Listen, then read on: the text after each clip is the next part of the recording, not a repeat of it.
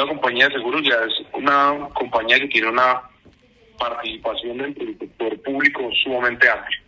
Nosotros hoy podemos tener aproximadamente el 75% de las empresas del sector público dentro de nuestro resorte. O sea que eh, si somos objetivos con la entrada en vigencia del plan de desarrollo y crecimiento, eh, porcentual del total de nuestra compañía sería más o menos del 7%. ¿Eso qué significa?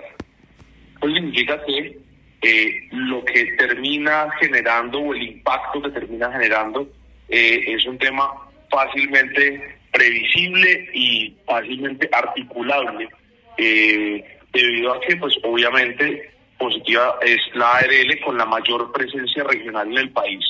Nosotros tenemos presencia en los 32 departamentos eh, y por ende tenemos hoy la capacidad instalada suficiente para poder recibir eh, cualquier tipo de afiliado en cualquier región del país. ¿Por? Pues las cuentas nacionales más grandes eh, del sector público, como son Fiscalía, como es Rama Judicial, eh, como es Defensoría, como es Contraloría, hoy hacen parte de eh, nuestro, digamos que de nuestra familia. Entonces, tenemos hoy la capacidad instalada y tenemos hoy la el expertise suficiente para poder afrontar este desafío.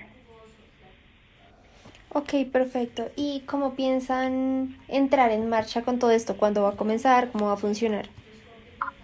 Lo primero que hay que tener claro es que las leyes son de obligatorio cumplimiento desde el momento en que eh, su vigencia y su expedición lo dictaminen. El plan de desarrollo tiene, eh, ya fue, digamos que sancionado y por ende, eh, al ser una regla, eh, un, una ley, tiene su obligatorio cumplimiento.